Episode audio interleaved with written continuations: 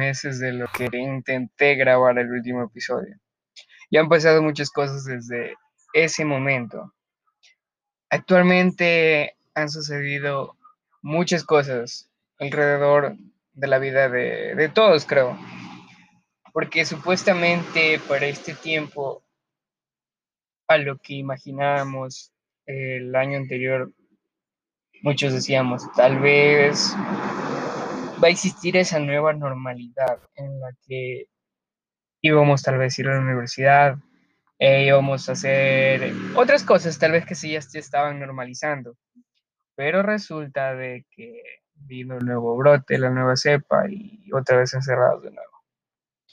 Para muchos, las nuevas perspectivas de vida han interpretado cambiar las estructuras de todo lo que ellos hacían a posterior a un año de pandemia, de encierro, se concretan cuáles son las nuevas funcionalidades de cada quien, cuál es el punto de quiebre máximo, porque existen muchos tipos de personas que tuvieron la dicha de estar muy felices, muy contentos, muy, muy idóneos a adaptarse con su familia, tal vez porque tenían ese distanciamiento pero puesto en otro tipo de personas que el estar solos los hace pensar o hace interpretar mejor su vida diaria, ha dificultado la estadía.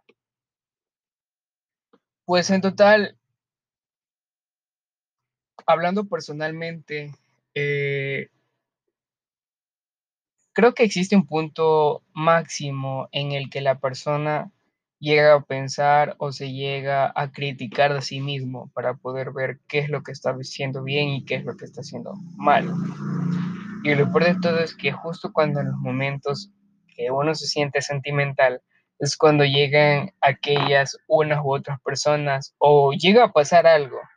La vida es tan, no sé, tan, tan en su punto, tan, tan a la flecha, como se puede decir, que siempre cuando sucede algo, viene algo peor, o hay veces que en muchos de los casos siempre va a existir una u otra persona que está detrás de eso.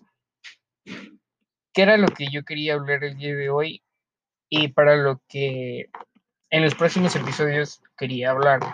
Más que todo es poder expresar un poco los sentimientos no solo desde un tema que yo no pueda hablar, sino más bien desde un punto de vista crítico en el que yo expresaría mi forma de pensar y en la que cada quien que está escuchando va a emitir su propio criterio, ¿no es cierto? Ahora, el título que puse de El miedo al fracaso o el, el miedo a arriesgarse siempre está arraigado a, a nuestros sentimientos, a nuestra forma en la que vemos el mundo.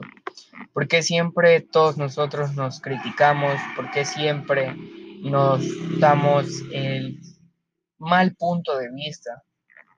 No, no sé, no, no sé qué opinen, no sé qué opinen ustedes, pero a veces pienso en ese punto de preguntar antes de hacer algo. No sé si ustedes creen que está bien o está mal. Yo por cierto punto llego a pensar que está bien, pero por otra parte mi misma forma de pensar me hace decir que está mal.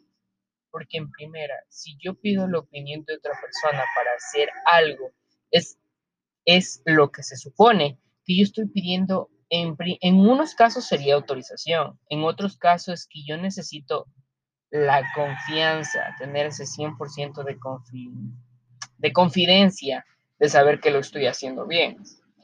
Pero, no sé, hablamos desde nuestras carreras. Muchas de las personas están estudiando o tal vez no. Y en ese punto de poder realizarlo, no todos están siguiendo la carrera de sus sueños. Hablo personalmente.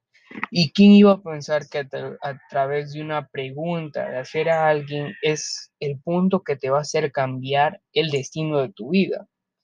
Porque me acuerdo en el caso, en el caso personal, antes de entrar a esta universidad en otra ciudad a la que yo fui, me acuerdo que iba a ser las últimas horas para poder aceptar ese cupo. Y me acuerdo que yo pregunté a mi familia, gran error, porque yo simplemente lo iba a rechazar. De preguntar, ¿será que sí está bien seguir esta carrera y expresar, tú verás o tú decides? Entonces, entra un gran punto de desconfianza y tal vez al haber dicho no, mejor me hubiera aguantado un poco más, tal vez el destino sería diferente.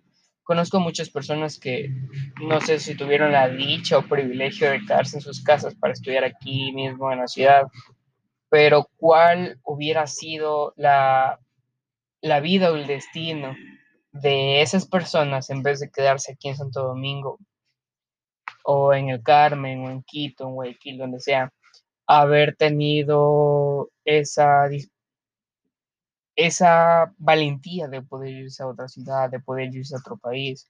Muchas personas sí se fueron, hasta donde sé, algunos han regresado y otros han tenido la dicha de poder seguir en eso.